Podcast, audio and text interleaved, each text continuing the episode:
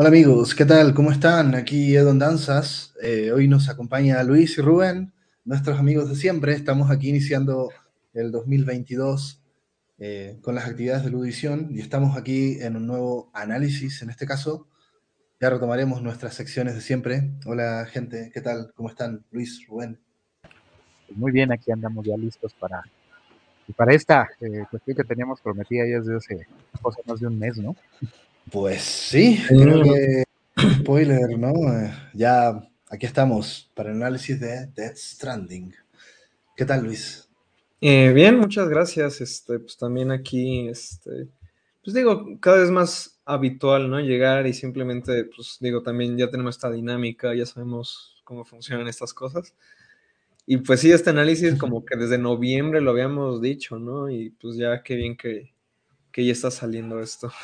Sí, fin de año, ¿no? O sea, de repente nos, coincidía porque justo fue Navidad y Año Nuevo, creo que no sé si jueves o viernes, pero, pero en Fueron en viernes. Y, creo que cuando toca algo así, en general son los mismos días, ¿no? Eh, se nos repitió. No, siempre, siempre salen con una semana de diferencia. Navidad y Año Nuevo. Sí, porque son siete días exactamente. Bueno, en fin.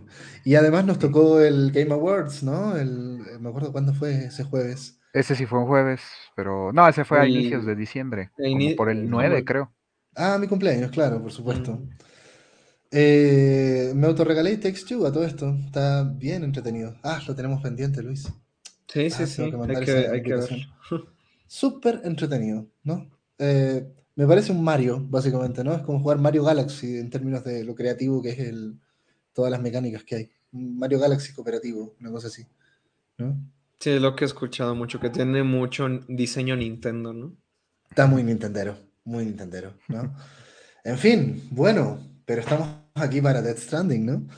Eh, yo creo que vamos rapidito un poco con algunos antecedentes, ¿no?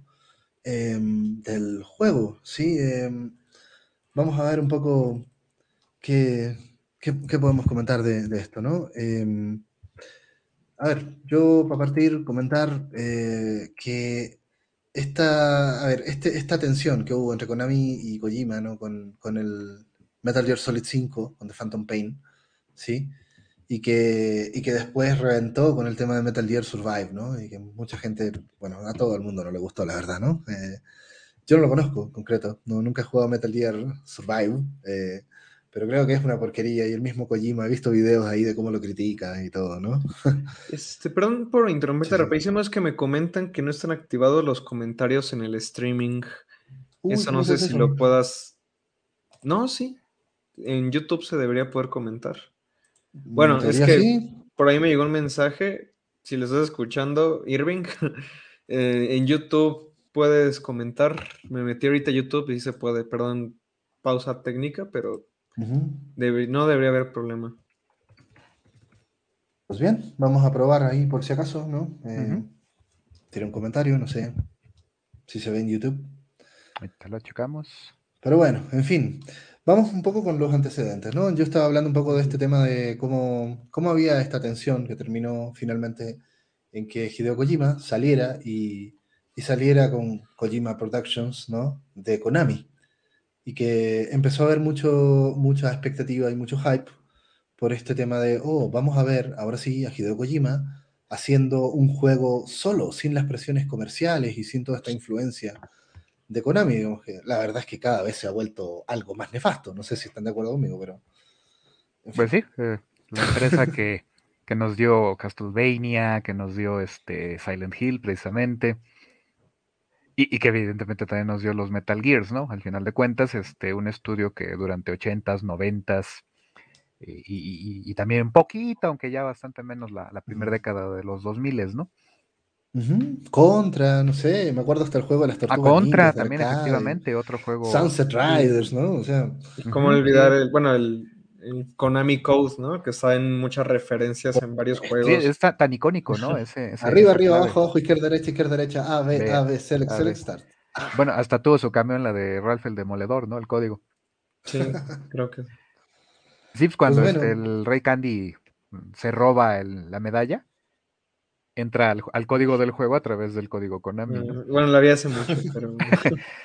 o sea, ángel caído Konami, ¿no? Eh, si uno mira para atrás, claro, Konami tiene ahí un montón de, juegos que, son emblemáticos, ¿no? Eh, y marcó la historia de muchos, pero bueno, resulta que ya después empezó a hacer pachinko y luego empezó a sacar GIF de Castlevania eh, como NFT. Con NFTs, ¿no? Bueno. Ya la última, la última chupada del mate, como le decimos nosotros. Ah, ya, ya no hay más que esperar, ¿no? Pero bueno, eh, entonces el caso es que estaba Kojima eh, con su nuevo estudio solo y, empezó esta, esta campaña tan larga, no sé si recuerdan, ¿no? Con tanto trailer, tan misterioso que, que, empezó a surgir, ¿no? Eh, y yo creo que justo empezó a crearse toda esta expectativa tan que dije que bueno, ya, Kojima es el amo de esto, ¿no? Ya había pasado en los juegos anteriores, Metal Gear Solid 5 en particular, ¿no? Esto del estudio ficticio. Yo siento más lo del 4. A ver, recuérdame, ¿qué pasó en el 4? Ay, no, no, muy bien ahorita, pero este me da la impresión de que hizo todavía como más secretismo en, en el 4, ¿no? Bueno, en el 5 o sea, en el 5 fue toda esta movida de que eh, se anunció primero de Phantom Pain y se anunció como un juego que era de otro estudio y luego salió con una, salía con una máscara vendada diciendo que era otra persona.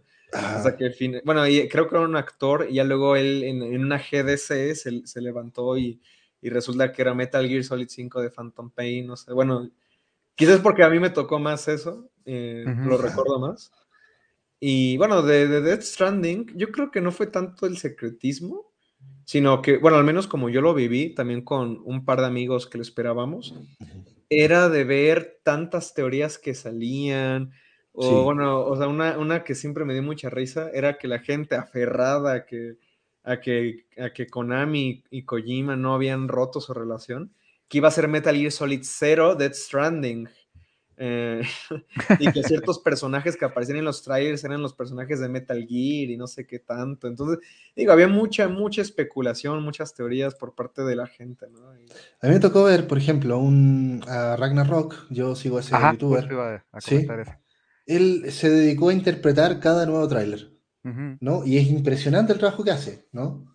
Eh, y llega a muchas cosas, ¿no? A muchas interpretaciones correctas antes de saber un poco de qué, de qué va el juego, ¿no? Entonces sí, se dio esta, esta cosa como de fandom, eh, ¿cómo le llaman? Fandom eh, eh, como pericial, forense, fandom forense, ¿no? Mm. de, la gente que investigaba, ¿no? Oye, mira, lo que empezó a pasar también con Abandoned, ¿no? Y que, claro, o sea, ya la gente empezó, y además que, el estudio de Abandoned empezó a jugar al juego también, ¿no? A, generar eso quisieron hacer collimadas también, ¿no? Eh, pero bueno, en fin. Y, y que además tienen razón, se derivó de la, otra cuestión con PT. Sí. Sí, sí. Sí, sí, ahí Kojima estuvo moviendo sus cartas. Este... Había un caldo de cultivo ahí eh, súper interesante con lo del Silent Hills, ¿no? Y el tema de que, oye, aparece Guillermo del Toro, aparece Norman Reedus. No, este es el Silent Hill, ¿no? No, y, recordemos que también en el tráiler de, donde se presenta del toro, también ahí nos revelan a Max Mikkelsen, ¿no? Sí, sí, entonces tuvimos cuánto, dos años más o menos con trailers cada tres meses, algo así. Más. No, más, estaban más, espaciados. Como casi al medio año cada uno, ¿eh? Sí, luego eran trailers de casi 10 minutos. O trailer largo, que al mismo tiempo te confundían más, ¿no? Entonces, hay un tema aquí de, estilo de marketing que es muy, muy único, ¿no? Y creo que este juego, uno de los méritos que tiene es ese, ¿no? Cómo fue creando su expectativa. Antes de que conocieras cualquier cosa del juego, ¿no? Ya había una expectativa tremenda y, era uno de los juegos más esperados del 2019, ¿no? Cuando salió. Sí, sin duda. Y el asunto es que cuando salió, no sé si les tocó, pero a mí me tocó ver reseñas que, le ponían un 6, un 5, reseñas malas. bueno, es que hubo de todo, o sea, estuvo muy polarizado. Eh. Polarizó mucho. Pero esa era la idea de Kojima al final de cuentas, me parece. Mm.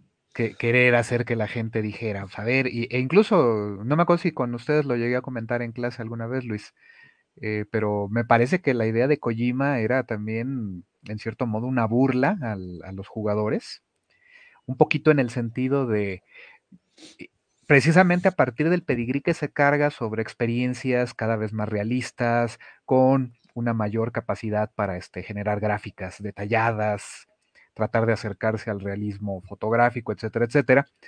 Eh, yo, tuve esta percepción al jugarlo, de, que era un poquito una, una cachetada con guante blanco en el sentido de, oye, pues me estás exigiendo que te muestre cada vez el tipo de experiencia de juego más compleja y difícil y, y, el nivel de simulación más elevado que se pueda tener. Bueno, pues resulta de que si llegamos a ese punto, eh, lo mejor que podemos hacer es que tu personaje camine de la manera más realista posible, ¿no? Es que, o sea, yo no siento que sea tanto una burla. O sea, porque, bueno, al menos a mí, todos esos sistemas Digo, o sea, digo, podría ser de las dos maneras. ¿no? Exacto, digo, estamos especulando que es lo que a Kojima le encanta, ¿no? Sí, pero yo siento que todo eso termina aportando al, juego, o sea, como algo, algo positivo. O sea, bueno, ahorita antes de empezar eh, la transmisión, justamente le, le, decía a Edu que, o sea, es que bueno, yo me tardé en jugar Death Stranding porque salí en 2019 y yo lo jugué hasta el año pasado, en enero, justamente lo empecé a jugar. Y yo había leído de todo, ¿no? O sea, unos diciendo, no, es que es un gran videojuego, otros, no, es que es malísimo, y que otros que la historia es muy mala, pero el gameplay es muy bueno, y otros al revés, no es que el gameplay es muy malo, pero la historia es muy buena. y, este, y yo cuando lo jugué, yo soy más del primer bando. O sea, bueno, creo que la historia tiene, bueno, ya lo iremos discutiendo, pero hasta eso creo que el guion es, es lo más flojo del juego, para mí. Porque la parte de la jugabilidad, la parte de los sistemas, hace mucho no me enganchaba tanto un juego. O sea, yo ya no, no, hace mucho, o sea, para mí es muy difícil ya jugar más de una hora y media, dos horas, y eso ya es mucho. O sea, quizá a veces juego media hora, una hora un juego. Pero con Dead Stranding me estaba aventando maratones de siete u ocho horas. No podía dejar de jugar Dead Stranding. O sea, se me hizo un juego extremadamente vicioso, enganchante. Y para mí todo eso, bueno, contribuyó mucho eh, pues estos sistemas que lo sentí como, o sea, bueno, las caminatas, o sea, de esta planificación que tienes que hacer cuando sales con las cuerdas, el agua, o sea, esas cosas que tienes que tomar en cuenta, o sea, porque se me hace, cada recorrido yo lo sentía como algo súper, em, ¿cómo llamarlo? Eventful, o sea, que pasaban muchas cosas en un solo recorrido. Y, o sea, hacer un juego basado solamente en caminar, pero como dices, ¿no? Poniéndole tantas cosas para nutrirlo, pues creo que fue un, gran acierto. O sea, yo, o sea, al final el día es muy subjetivo, ¿no? Claro. Pero yo, cuando escuchaba, es que Death Stranding es muy aburrido, ¿qué? ¿Jugamos al mismo juego? No, no, lo, no jugamos al mismo juego. Bueno, jugamos el mismo juego, la diferencia es lo leímos muy diferente. Sí. Yo creo que sería interesante hablar un poco de las primeras impresiones que tuvimos al jugar el juego, ¿no? Eh, un poco marcadas también por el, por el hype que había y por esto de que, oye, ya estaban mostrando mucho esto de las caminatas y de que las cajitas y que la broma de que era un simulador de Uber Eats, ¿no? Eh, y cuando tú empiezas a jugar el juego, ¿sí? Y empieza todo este tema de, oye, mira que los Dooms y que esto del el, Homo Ludens, ¿no? El icono de, de Kojima y que eh, mira esto del palo y la cuerda, estas frases, ¿no? Entonces, eh, yo creo que la mayoría de nosotros en general, no sé si les pasó a ustedes también, es como, por favor, dime de una vez de qué va este juego. ¿Sí? Fíjate que en mi caso, eh, yo, yo he sido también como más crítico de, de, Kojima desde en su faceta como cineasta. o, o, dicho de otra manera, en la manera en que este, busca abordar la narrativa de, de los juegos. Y en el caso de Death Stranding, curiosamente me pareció su obra más, eh, más madura en términos cinemáticos. Ah, a ver, ¿a qué te refieres? ¿Cómo, ¿Por qué piensas que es la más madura? Siento que ya estaba dedicando de una manera más adecuada la exposición, de mezclarlo con elementos un tanto más de acción, dentro de lo que pues, el juego precisamente este, podía eh, presentarnos. Porque, por ejemplo, a mí los, los Metal Gear, y, sé que voy a decir algo que van a decir algunos, ¿cómo es posible? Pues resulta de que las cinemáticas se me hacían muy densas, muy pesadas. y, evidentemente en la, historia de Dead Stranding también hay eso, pero de alguna manera siento que encontró un ritmo bastante más adecuado para presentarlo. Un ritmo lento, el juego es Ajá, pero, pero digámoslo así, en, el, en, el, en el tono perfecto, el tono adecuado, mejor dicho, para que fluyera la, narración, ¿no? Y efectivamente ya no se sintiera tan, tan densa. Eh, me pareció, por ejemplo, en el 4, recuerdo muy bien eh, la escena en la que este, en, Budapest llegas con este. Ahí con la mamá, bueno, que es la, esta, la, actriz que hizo de, de una gatúbula, ¿no? Big Mama. Big Mama, exactamente. Y también les debo confesar, fue mi primer este, Metal Gear, el 4. Me dijeron, no, pues entraste por el peor punto en ese sentido, ¿no? De narrativamente hablando. Pues sí, pero me tocó empezar así con los Metal Gear. Y entonces sí me resultó soporífera esa, esa escena donde llegas con Big Mama a las afueras de una iglesia. Te avientan una escena de, bueno, te avientan una escena como de 15, 20 minutos de diálogos. Y luego te dan el control para entrar a la iglesia. Entonces caminas lo que es el atrio de la, de la, de la misma y es cosa de un minuto máximo. Y te vuelven a recetar una, una secuencia de otros 20, 25 minutos, ¿no? Eh, ahí, yo encuentro que el 4 en general está, es casi como que eh, presupone que tú te has jugado todo lo anterior, entonces como que pues cualquier cosita puede ser muy significativa, ¿no? Creo que el 4 juega mucho a eso. Entonces tal vez... Pero pues para el... Como no, no lo pudiste ver antes, entonces... Ajá, un novato de la saga, pues te quedas así de, bueno, ¿qué onda? ¿Qué, está pasando? Ahí sí, ahí sí que también, o sea, es la cuarta entrega de una, saga que se basa mucho, bueno, no, es la sexta entrega técnicamente hablando, de, una saga que se basa mucho en su historia, ¿no? Sí, sin duda. Y obviamente, pues digo, fue la forma en que yo este, entré.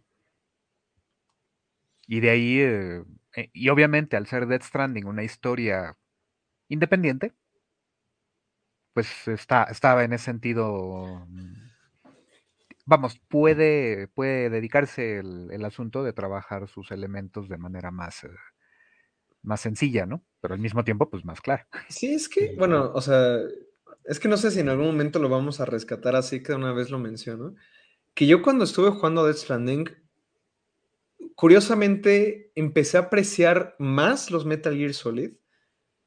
Porque, digo, o sea, al final del día son juegos que, bueno, aún con sus bemoles y podemos discutir mucho eso en otro espacio, eh, estos, estos famosos o infames llamados juegos de autor, ¿no? De que son juegos más orientados a, una visión en específico, lo que sea. Pero lo que voy es que jugando Dead Stranding sí dije, ah, o sea, ya como que me quedó más claro o pude ver más de frente esta vez varios temas que siempre han estado ahí en los juegos de Kojima. O sea, porque no son cosas que salen de la nada, o sea, claramente. O sea, y, justamente yo mientras lo estaba jugando y lo estaba comprando con, los Metal Gear, aunque sí The Stranding es algo que se siente muy fresco, muy nuevo, eso sí se lo doy. O sea, yo dije, es que es, es el mejor juego que ha, o sea, que, que ha, hecho Kojima Productions para mí desde el segundo Metal Gear Solid. Porque se siente todo muy, muy, muy refrescante. Pero esas cosas, esos elementos eh, temáticos, dije, esto ya estaba en, muchos de los otros juegos, ¿no? O sea, cosas como la preocupación por, por el tiempo, la edad, eso que ya estaba, por ejemplo, muy presente en el Metal Gear Solid 4 y en Dead Stranding. Tienes la lluvia ácida, ¿no? Que envejece a las personas Muchas, muchas personas siempre están hablando de esa, cuestión del tiempo. Este, digo, el tema principal de Death Stranding son las, bueno, no sé si principal, pero lo mencionan como noventa y tantas veces en el libro, que es las conexiones, ¿no? Que quizá no estaba tan presente en, los juegos de Metal Gear, pero ahí estaba, ¿no? Y también estas preocupaciones, estas inquietudes de, de Kojima, de, el legado, el futuro, que también estaba en los Metal Gear y aquí también lo retoma, o sea, pero, pero, por ejemplo, o sea, claro, uno ya, a ver, uno viene de Metal Gear, ¿no? Eh, ese es el pase, Metal Gear, Dead Stranding. Entonces, tú esperas una narrativa densa, ¿sí? Tú esperas eh, una mezcla de mundos ficcionales con algo loco, porque las collimadas por ahí están, ¿no? Y con mucho trabajo tipo archivo, ¿no? Entonces, no sé si ustedes, pero yo esperaba esa mezcla, ese mix, ¿sí? ese, ese cóctel tan típico de Hideo Kojima. Entonces, ahora, no sé si les pasó, pero después de la primera cinemática, ¿no? Eh, y cuando te dan el control y empieza a sonar eh, el tema de Low Roar, ¿no? Eh, que es muy interesante. Mm. Y tú empiezas a mover el personaje ya. Solamente agarrar el control del personaje y saber cómo se mueve es un shock. Para mí es un shock. ¿Sí? Mm. Efectivamente, este. Uh, vaya. el equilibrio.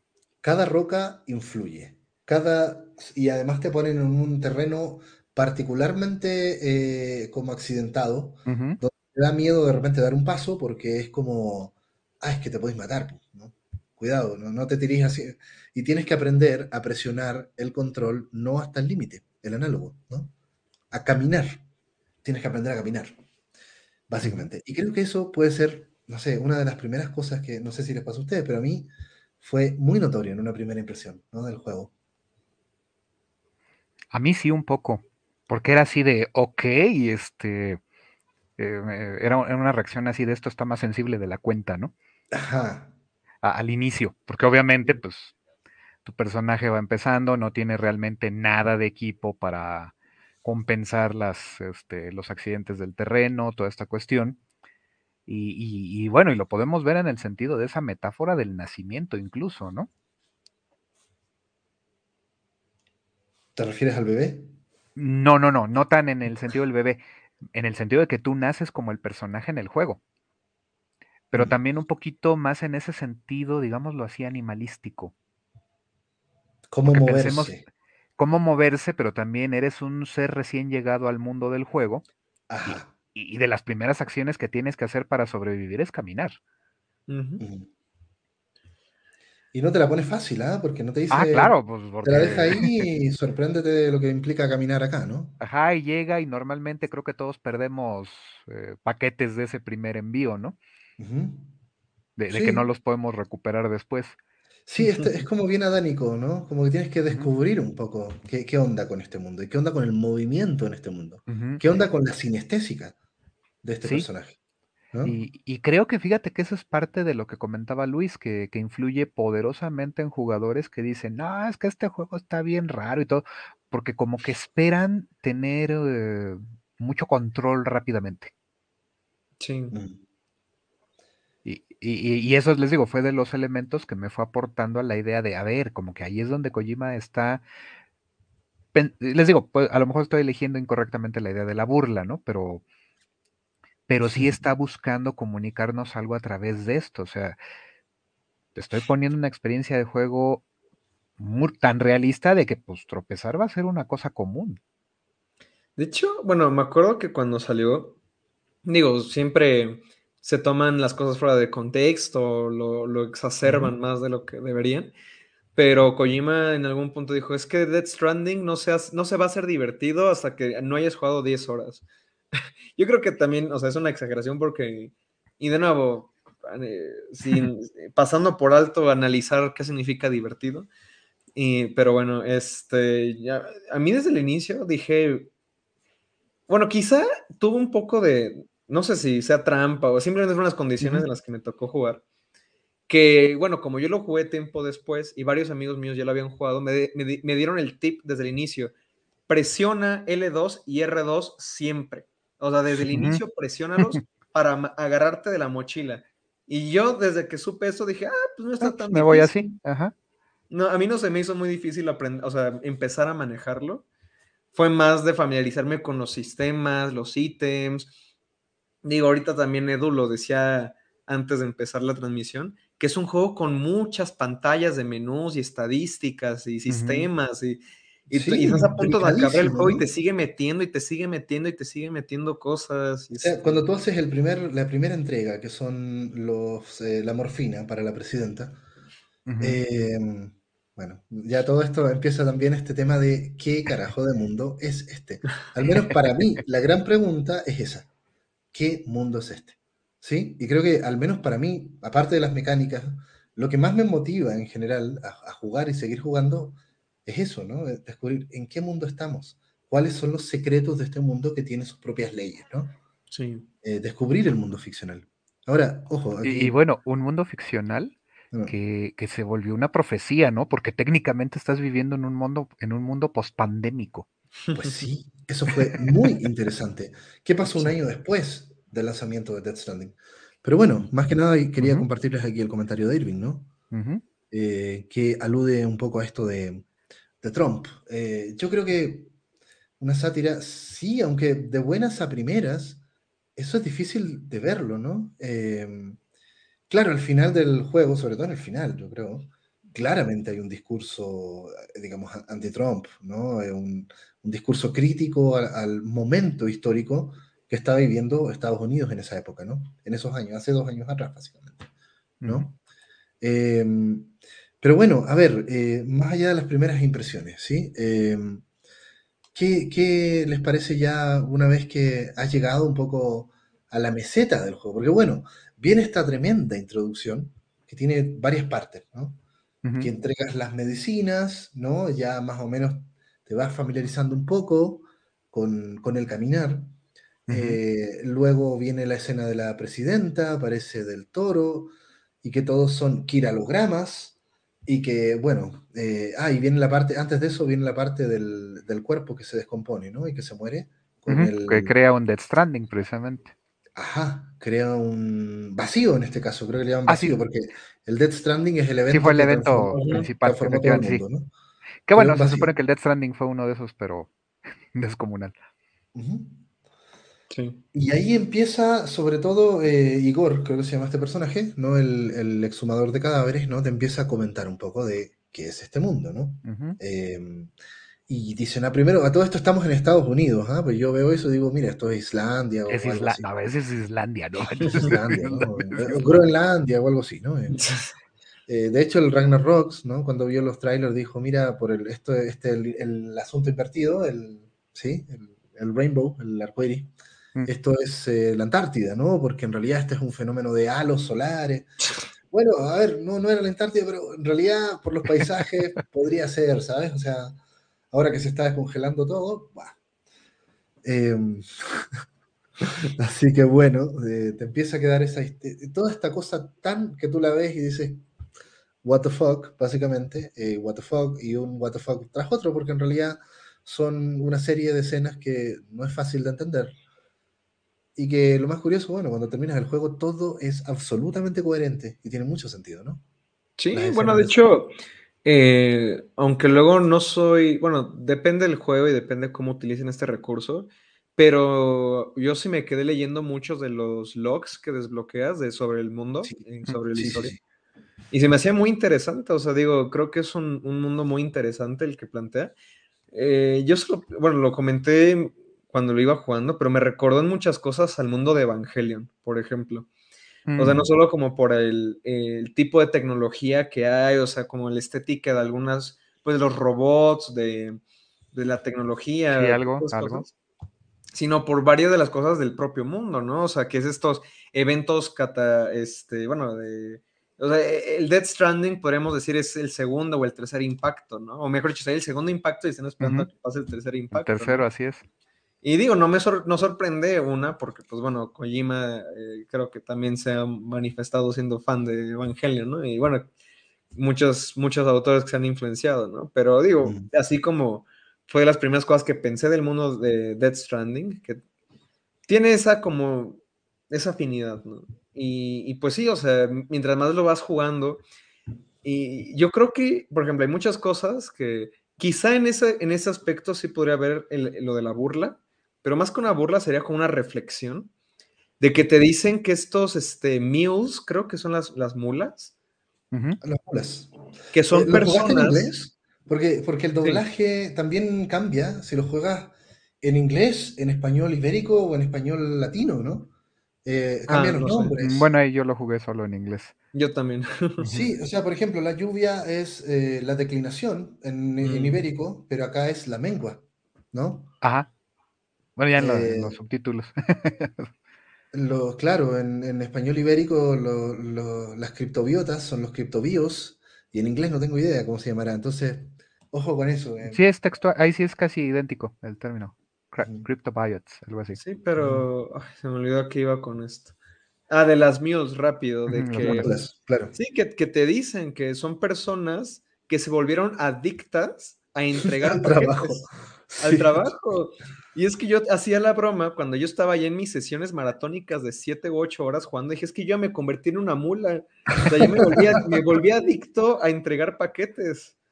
Y en, en, ese aspecto, en ese tipo de cosas, siento que justamente el mundo está muy bien pensado y, va de la mano con lo que estás jugando tú como jugador.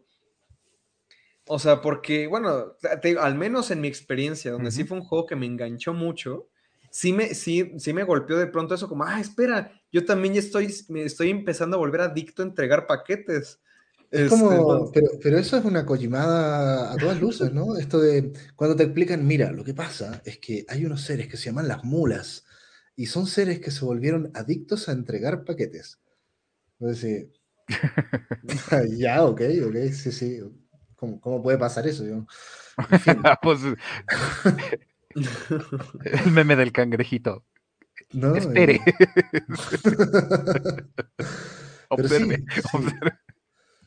Eh, pero, ¿cómo vas descubriendo un poco todas estas leyes particulares, ¿no? De ese mundo. Primero la mengua, ¿sí? Y el, el, tema de, ok, entonces está esta lluvia que hace acelerar el tiempo, que a mí siempre me dejó pensando en, a ver, entonces, ¿qué pasa con la vegetación? Y uno tiende a pensar, ah, no, entonces es que las plantas viven y nacen y mueren y todo el rato, entonces es un ciclo. Creo que en, la primera cinemática justamente se ve cómo la lluvia está pegando y las plantas crecen aceleradamente, pero ya en el gameplay, en tiempo real, no pasa. O sea, yo creo que ahí sí fue una cuestión de una cuestión técnica. Sí, claro. Porque si no, explota tu PlayStation, ¿no? Así de fácil.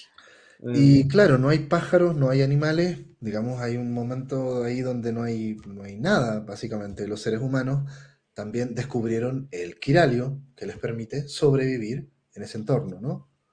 Y va generando toda esta mecánica de que, eh, bueno, y hay una, además hay una contaminación por quiralio, y, claro, tienes razón Luis en esto de que los, logs, y, los logs desde los comentarios que te hacen, los personajes que son estos hologramas, y que pasan mucho tiempo hasta que tú ves a alguien más aparte de...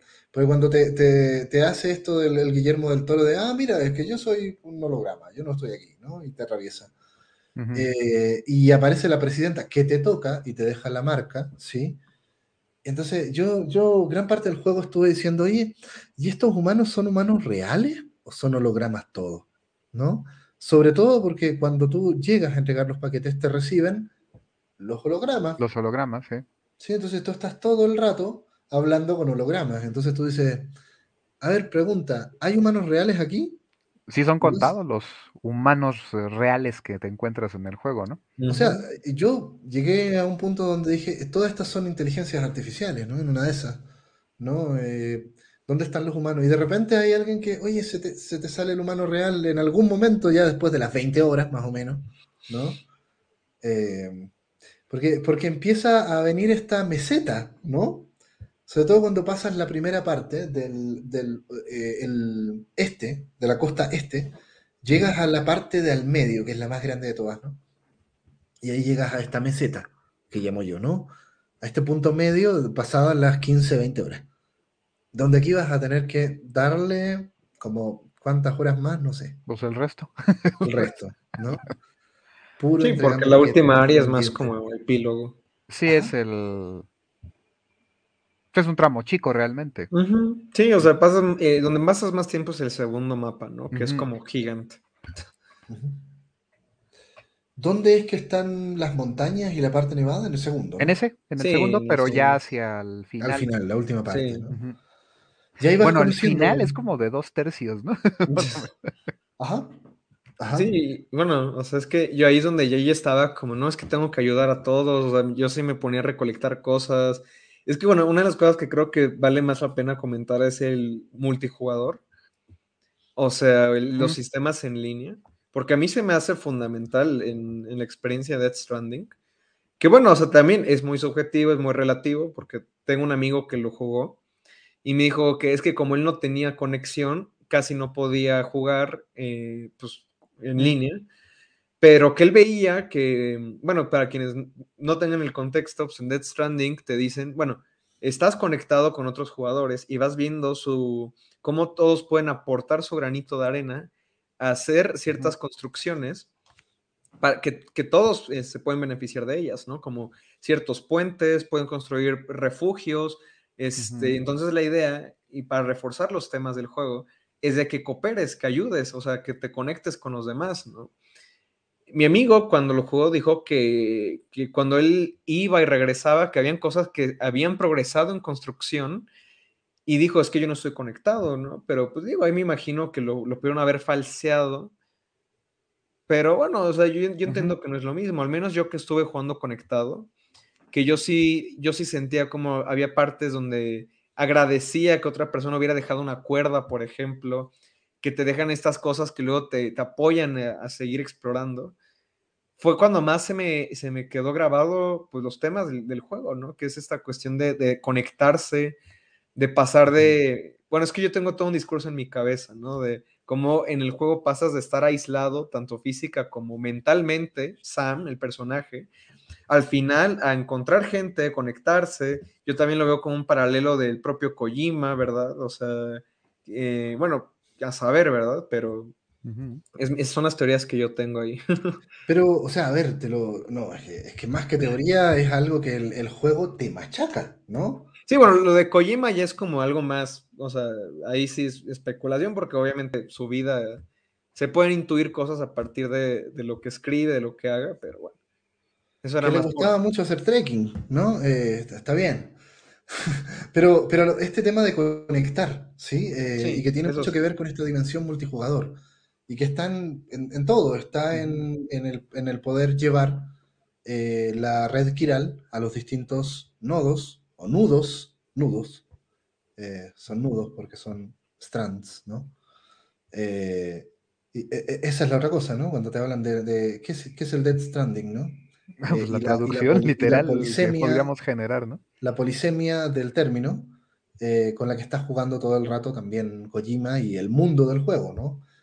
Eh, que, la muerte varada, que hebras mortales eh, y el tema del desamparo al que alude también la, la Amelie, ¿no? Incluso hasta podrías decir la red de la muerte, ¿no? Ajá. Sí. Digo, tiene efectivamente muchas interpretaciones el término.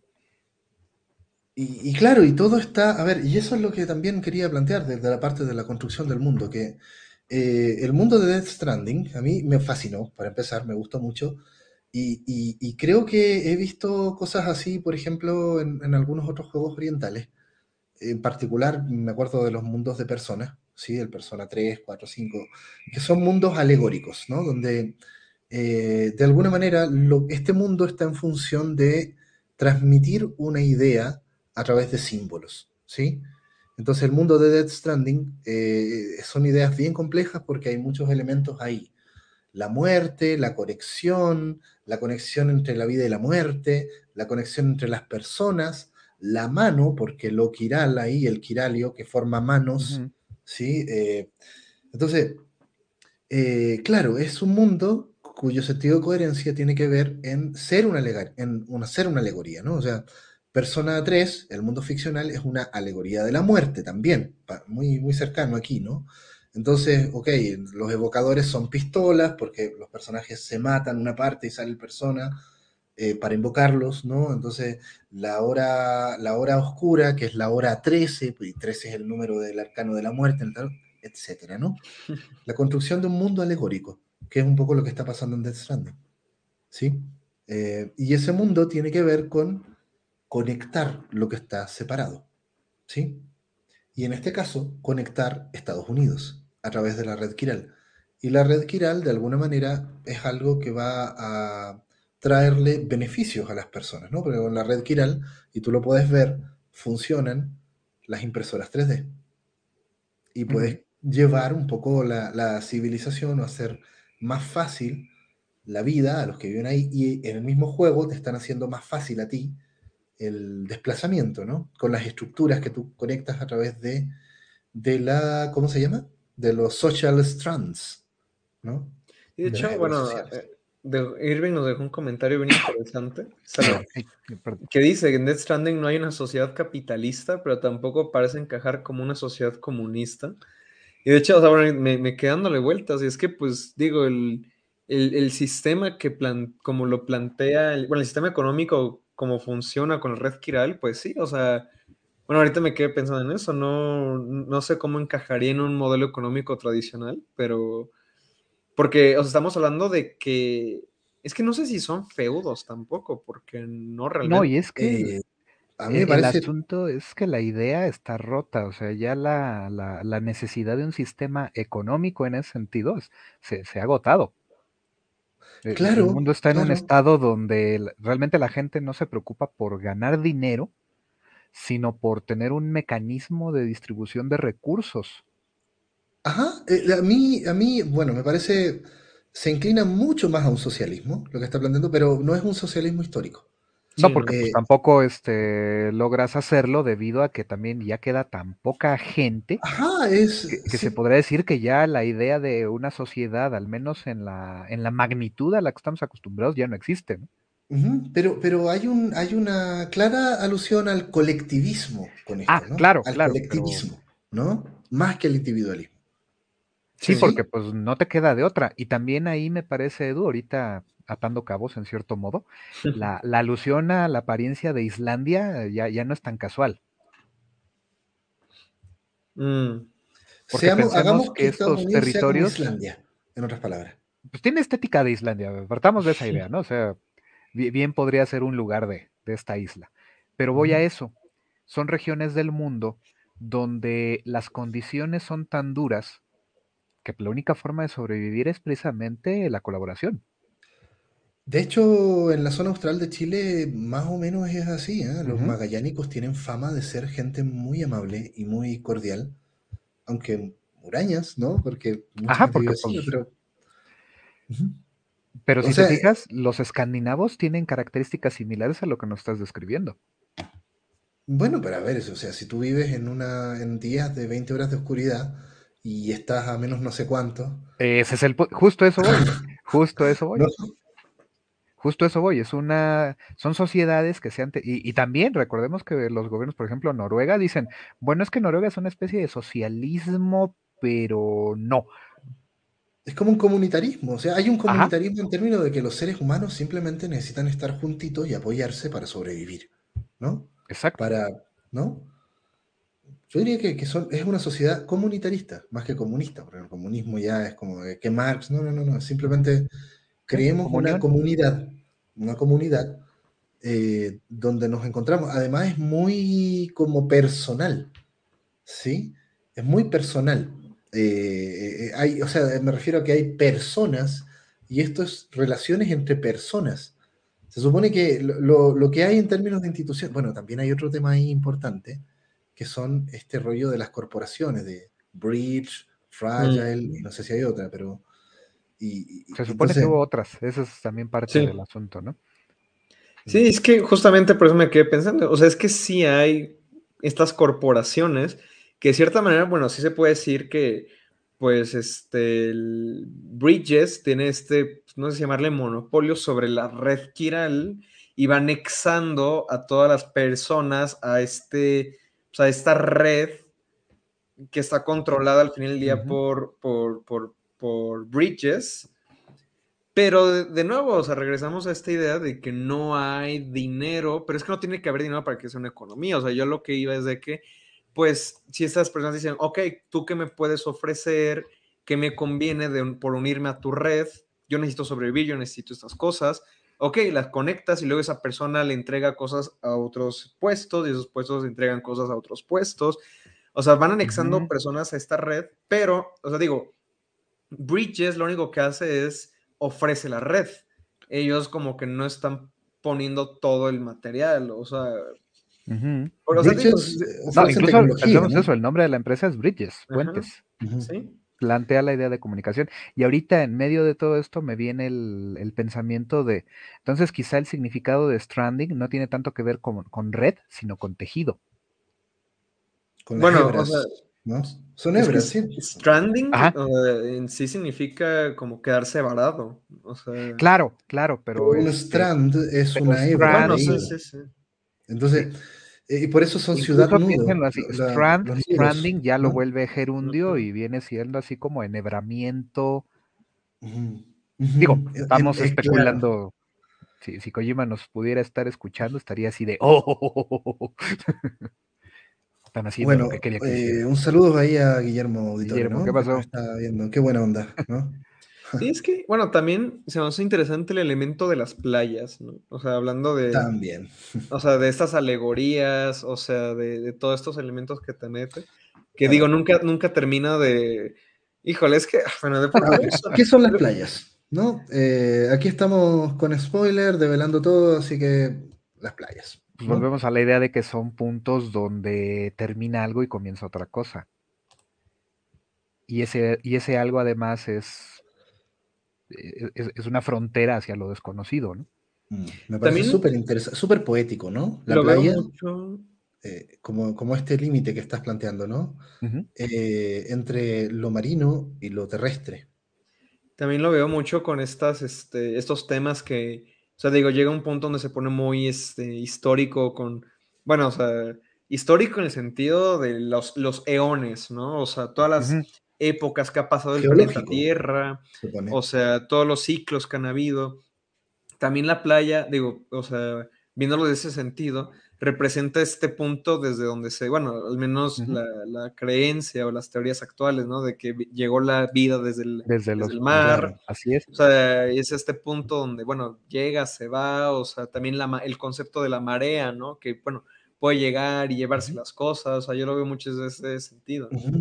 Y de hecho, por ejemplo, las playas también aluden a, al sueño, ¿no? Y al inconsciente colectivo. Eh, está muy junguiano también, porque, o sea, para Jung, por ejemplo, el, agua y en particular el mar es la metáfora del inconsciente, ¿no? Eh, y, pega muy bien cuando tú, o sea, en los sueños llegas a la, playa y que hay playas individuales y que hay una especie de playas colectivas. Para mí es el inconsciente junguiano. ¿no? y también pensemos que los entes varados eh, tienen elementos acuosos, digamos de esa manera, ¿no? Esta, mm. estas, e, esta combinación entre vapores y alquitranes. El alquitrán, por ejemplo. Ajá. Eh, ¿Qué onda con el alquitrán? Otro tema. Es que son, son como ejercicios eh, semióticos los que está haciendo ahí, ¿no? Mm. como, como si fuera una cosa, como, como, como arte, ¿no? Como una instalación artística. ¿Qué pasa con el alquitrán y los entes varados, que son, eh, son los entes varados también, ¿no? Eh, ¿De dónde vienen esos fantasmas que se quedan en el mundo? Sí, pues, esa es la idea, ¿no? Que la muerte está conviviendo. Exactamente. O sea, llegó un punto donde todo lo que está vivo y lo que está muerto, o sea, ya no, ya no, encuentran un lugar al, cual irse, ¿no? Como en un Halloween eterno, ¿no? Se supone que Halloween o Samhain o todas estas tradiciones es eso, ¿no? Este día se corre el velo entre los vivos y los muertos, entonces ahora convivimos todos, ¿no? El Día de Muertos también acá. Eh, lo mismo, pero esto para siempre, ¿no? Todo, la vida cotidiana es así, ¿no? Entonces ahora la muerte parada se separó una tierra y todos estamos vivos y muertos aquí solo que los muertos nos matan, ¿no? En ese juego. Sí, porque la idea es eso, están... Por, eso por eso precisamente el nombre son los entes varados, ¿no? Son, son almas, son entidades humanas que precisamente no lograron ah, integrarse y vamos a lo que planteaba Luis sobre las, las referencias Evangelion y el LCL, ¿no?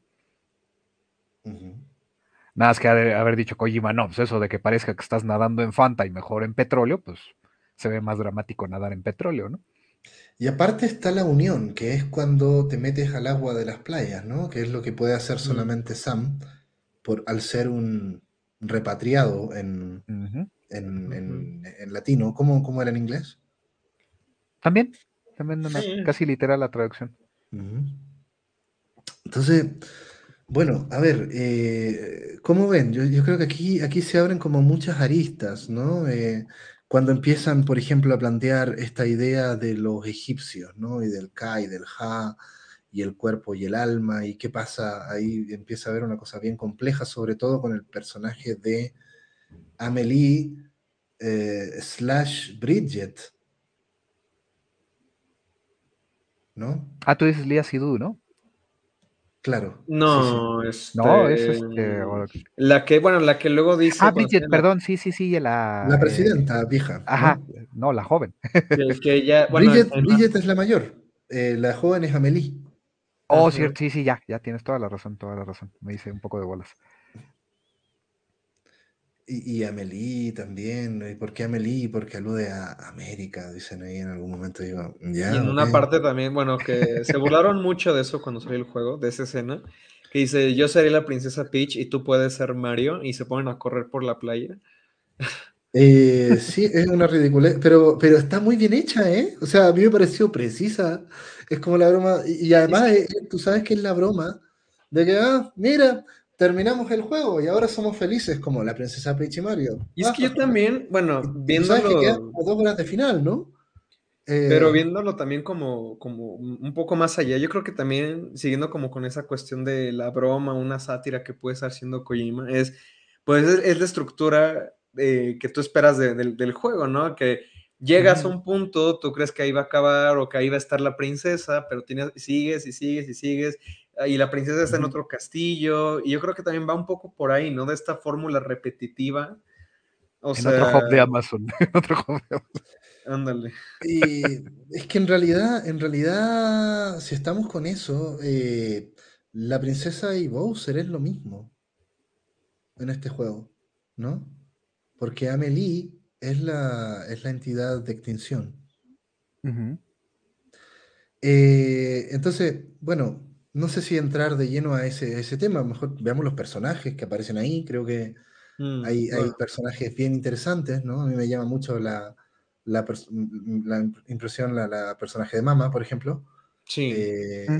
Esa actriz me parece que es un papelazo, eh, con la otra que es la hermana gemela, eh, no recuerdo cómo se llama. Y... Una era Molingen y la otra... Que por cierto tienen nombres nórdicos, ahí está otro asunto. Este. Esos nombres son, aluden a otra cosa, lo vi en un log, no recuerdo. A ver ah, si alguien se acuerda. Lochne. ¿Qué, Lochne, ¿Qué es Lochne? En realidad es como Lochne. Mm. La pronunciación creo. Lo mencionan en un log, de dónde viene. Hay, hay, algo, un fenómeno natural que se llama Lochne también. No sé si es un algo. No recuerdo qué. Sí, digo, según yo son, son, son igual de culturas este, escandinavas.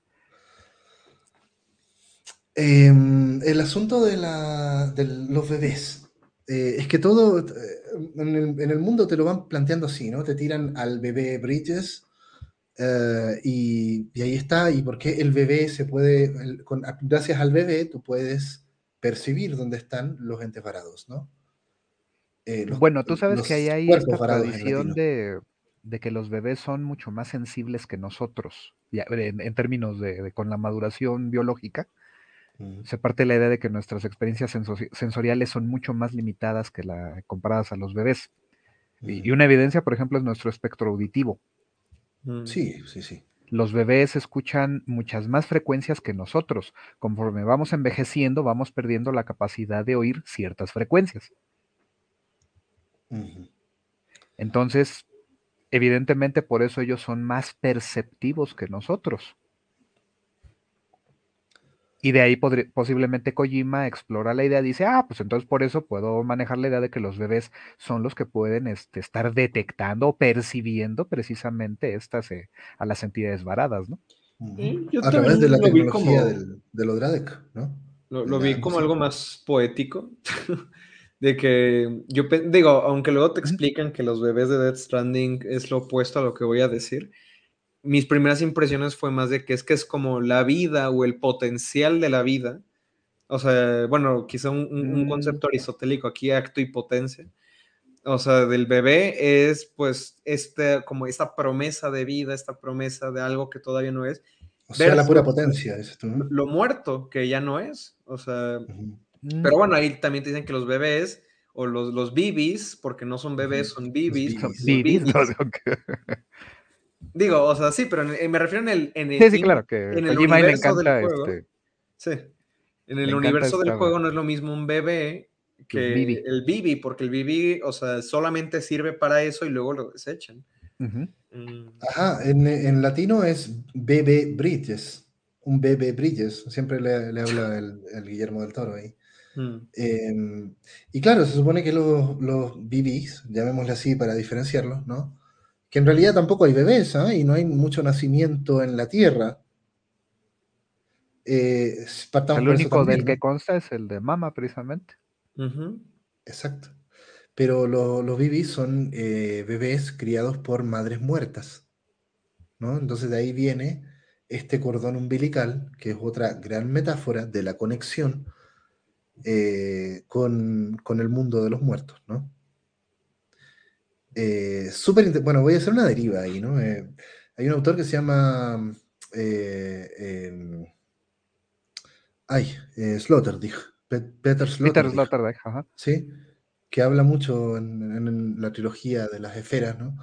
De esa, sobre todo en burbuja, del cordón umbilical, como dimensión central, y, pero al mismo tiempo olvidadísima de la existencia humana.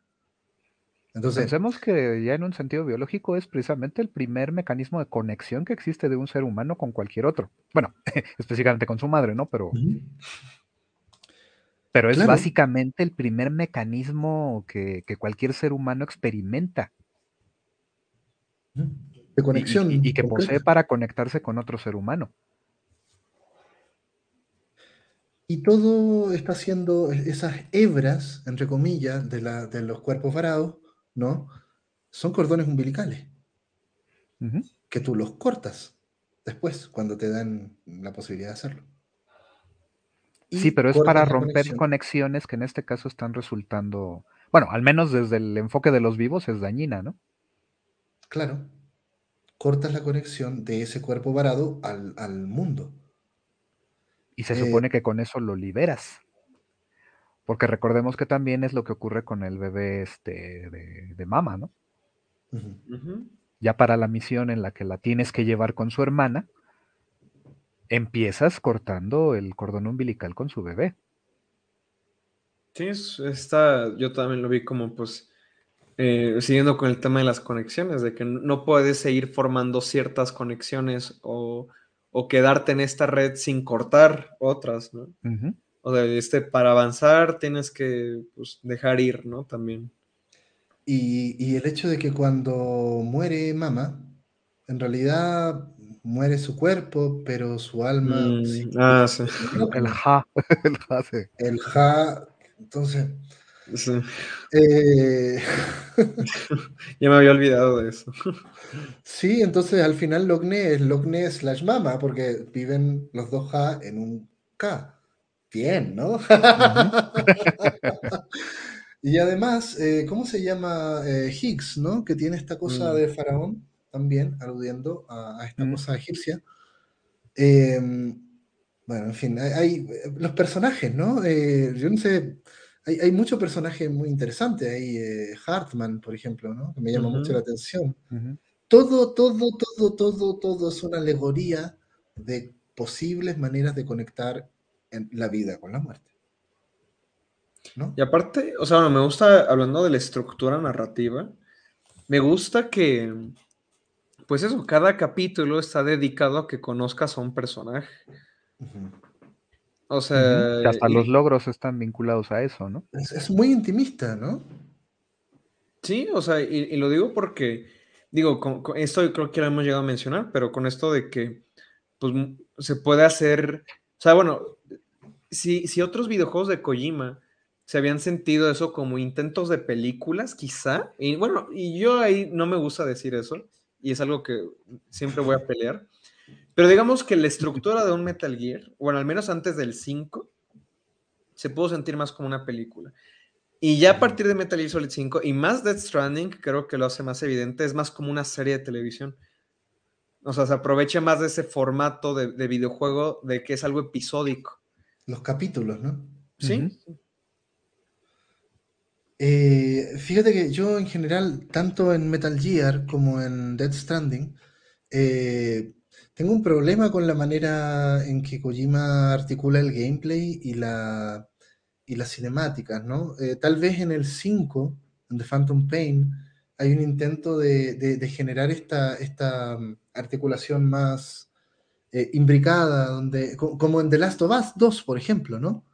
En The Last of Us 2 eh, hay muchas cinemáticas con, un poco con, con, Quick Time Event o, con, o de repente las peleas parecen cinemáticas, ¿sí? Donde se articula un poco estas dos dimensiones de una manera, o, en Uncharted, por ejemplo, también, el último sobre todo, ¿no? Eh, Naughty Dog lo hace muy bien, ¿no? Eh, esto de películas jugables, ¿sí? sin ser algo como, no sé, Detroit Become Human, que ya es otra cosa, ¿no? Eh, pero, pero, por ejemplo, eh, esta separación entre, este es el gameplay y aquí viene la cinemática, a mí no me gusta en lo personal, ¿no? Eh, y creo que en Death Stranding también pasa eso.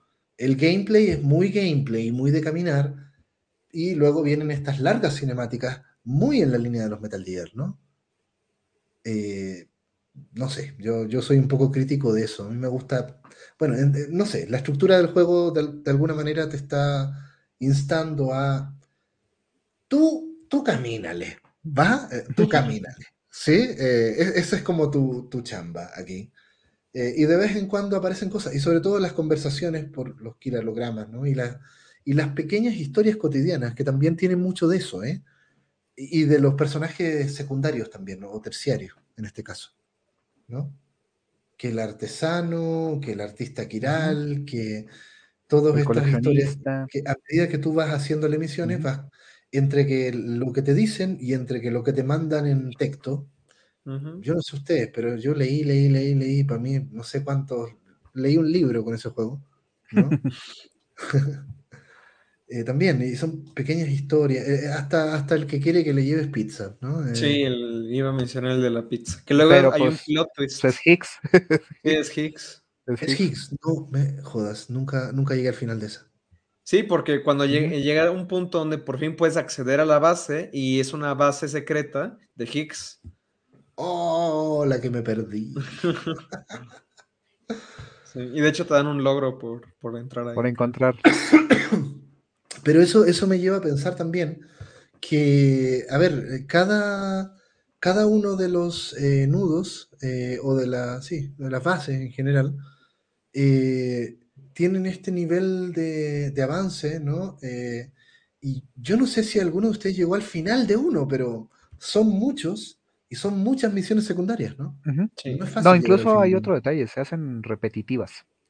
Ajá, también. y las tienes que estar repitiendo para poder acumular suficiente puntaje para eh, establecer el máximo nivel de conexión, ¿no? Pero es mucho, es mucho, y yo creo que traté de hacerlo con un solo nudo. Eh, y claro, me dieron, no me acuerdo, nuevos colores para el gorrito o algo por el estilo. Sí, algo así, normalmente son mejoras de ese estilo. Eh, lo otro, a ver, este rollo de Monster, de la bebida energética, que nunca lo había hecho Kojima, ¿no? No sé si. Ah. ¿Qué onda con ese, ese branding ahí? Pues patrocinios, yo creo. bueno, es, lo, más obvio de pensar, ¿no? Es obvio, sí, Monster, pero bueno, es que también hay un tema con el trekking, ¿no? Con el deporte del trekking, con la. ¿Sí? Lo que hablábamos también antes en la preparación aquí hace algunas, algunas semanas, ¿no? Esto del andinismo, eh, Death Stranding como simulador de andinismo, de trekking o de alpinismo o de montañismo, lo que sea, ¿no? Que decía ahí Ernesto, bueno, el nombre oficial es montañismo, ¿no? Mm. Vale. pero... ¿Mm? No, no, solo, bueno, está bien, hay una, hay una dimensión deportiva de esto, ¿no? Como si fuera un juego de deporte, ¿no? Los juegos de deporte están llenos de marca. Pues sí, pues, o sea, bueno, creo que, bueno, ahora sí que alguna vez escuché o leí por ahí como una justificación, un análisis más profundo de por qué el Monster ahí, que no era, no era en vano, pero bueno, la verdad, lo que sí fue, es que creo que en la Director Scott creo que ya no es Monster, porque ya... Ahora es que, ¿Qué cosa es? No sé, creo que ya es como una marca ficcional, porque ah, por, por, cuestión de los derechos, pues. Eh, y también, bueno, es que eso también está interesante, porque cuando estás en el cuarto de Sam, que de hecho, bueno, no sé, podríamos tocar ese tema después de Sam, ¿quién es Sam? ¿Quién es ese personaje? Eso, sí. Pero cuando estás en, su, en sus aposentos, que están los comerciales para la serie de televisión que estaba saliendo con Norman Reedus en ese momento, que era la, una, motocicleta, ¿cómo se llamaba? De, The Walking Dead, ¿no? No, no, no, es que no era de Walking Dead, era otra que se llamaba ah, otra, este, algo así. Sons of Anarchy, ¿no? Eh, Creo. Bueno, sí, pero precisamente cuando usas los baños eh, se ven los cintillos de, publicidad. Se llama Ride, así, conduce. Eh, Ride, bueno, monta, lo que sea, con Norman Reedus. Y son los pósters que aparecen en Death Stranding. Yo los vi, pero no tenía idea de qué era eso, ¿no?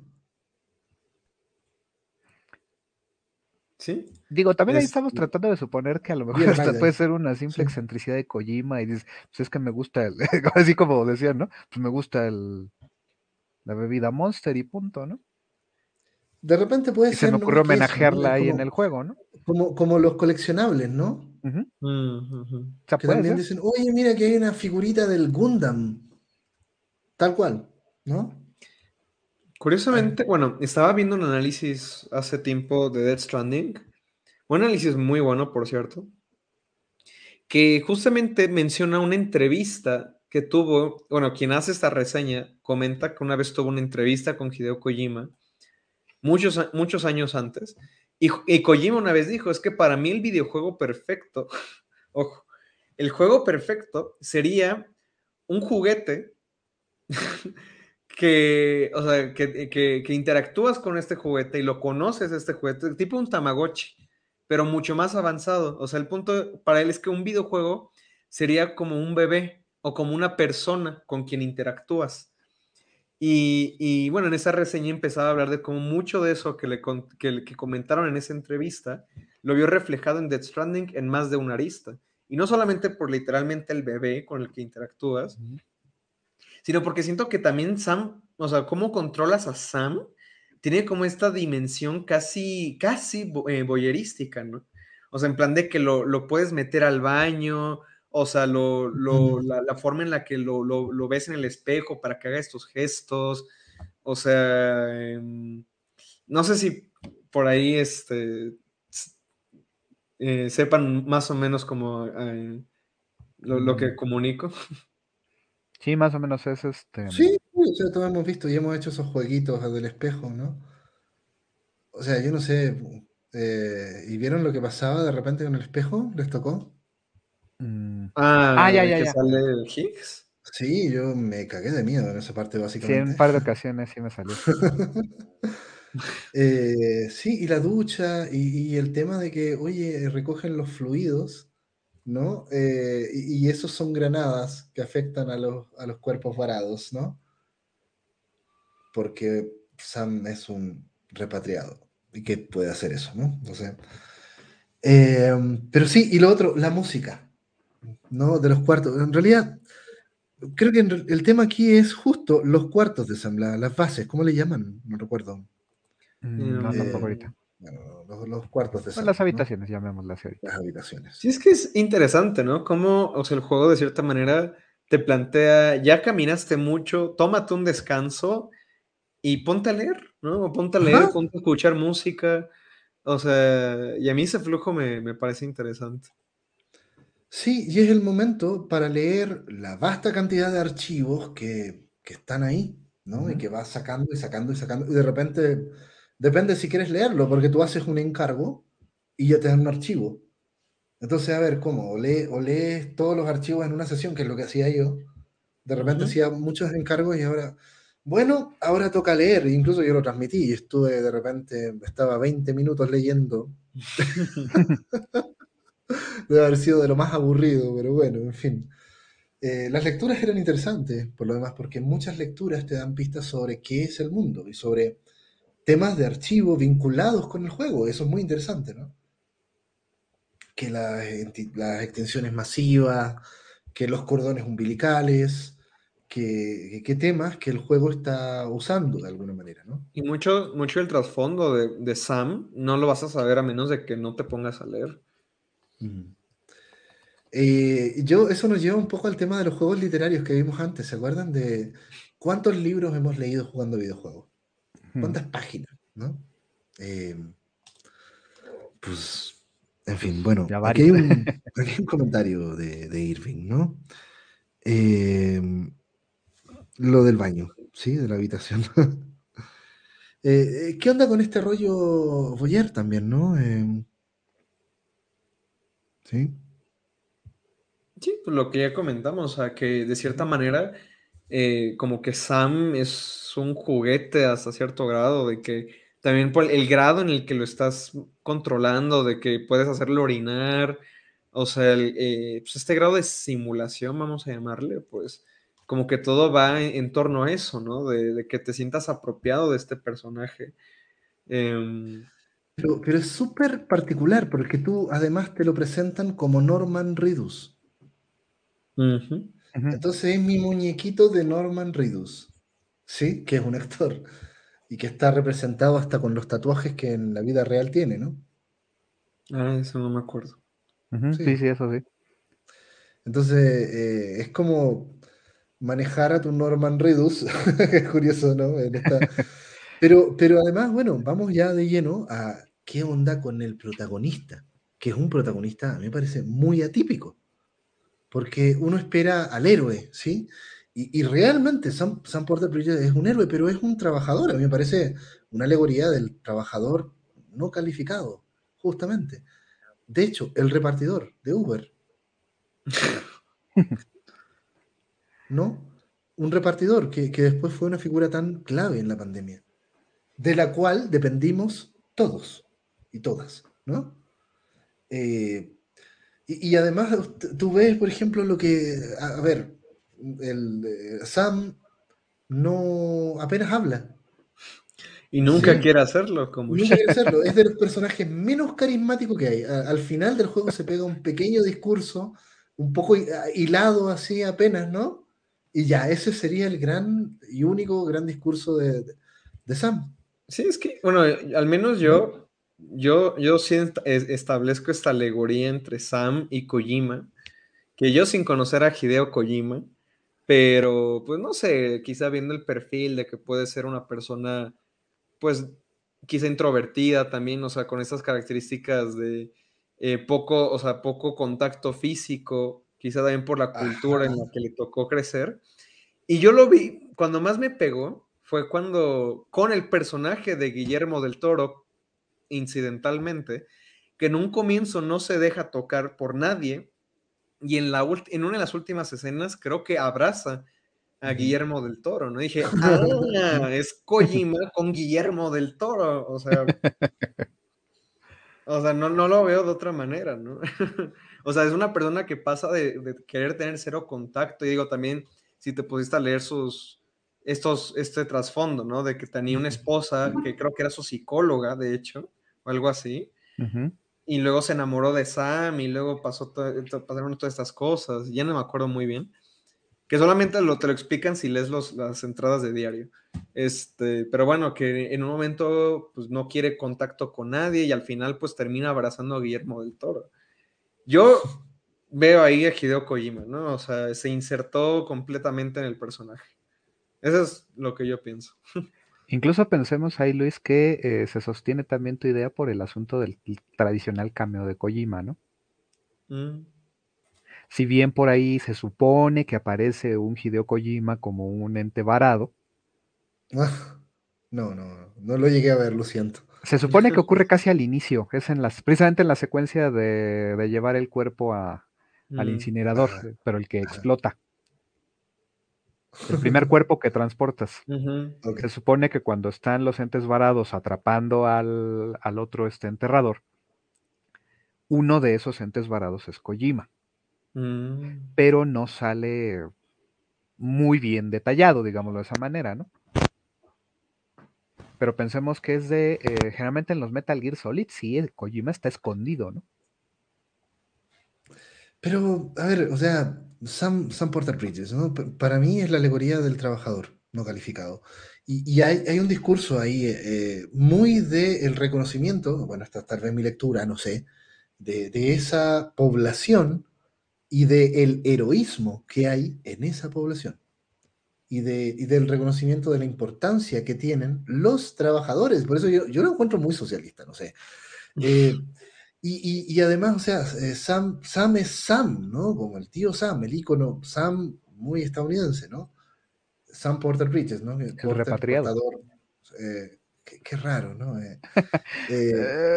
híjole, es que ahí siento que Kojima está explorando ideas entre un sistema social donde finalmente reconocemos la labor de aquellos que siempre hemos menospreciado. Sí. Pero que finalmente hay un contexto en el cual podemos empezar a, darnos una, idea real de, la utilidad, del valor de, su presencia y de su aportación, ¿no? Y, finalmente, a ver, ¿qué, ¿qué, eres tú? Eres un repartidor y se acabó. y, desde principio a fin del juego, por mucho que haya momentos épicos y que, haya este momento de, las guerras, ¿no? Que lo, podemos ver después, ¿no? Eh, eres un repartidor parte siendo un repartidor y terminará siendo un repartidor. ¿Sí? Eh, no es el repartidor que, oh, se convierte en el héroe salvador, que, que sí lo es, pero no es que ahora deje las cajas y tome las espadas o las armas, ¿no? En un momento lo tiene que hacer. Pero, de hecho, la parte del final y la pistola del final creo que es un tema mm. importante. pero, bueno, no sé, o sea, eh, me parece que justo, eh, creo que Sam es una alegoría de eso, de ese trabajador, ¿no? Y, el juego nos invita a ponernos en ese rol, ¿no? Eso me parece muy, muy interesante. Y cómo no nos aburrimos, ¿sí? Porque uno puede decir, es que justo estas son las historias que a mí no me interesaría jugar, ¿no? Entonces, ¿con, por qué a Luis lo, lo, enganchó tanto? En el sentido de la mecánica que tiene que ver con repartir, ¿no? Y con cuidar la carga, eh, como, si fuera Euro Truck Simulator, pero sin camiones. E, esa, esa fue mi, mi, conclusión, ¿no?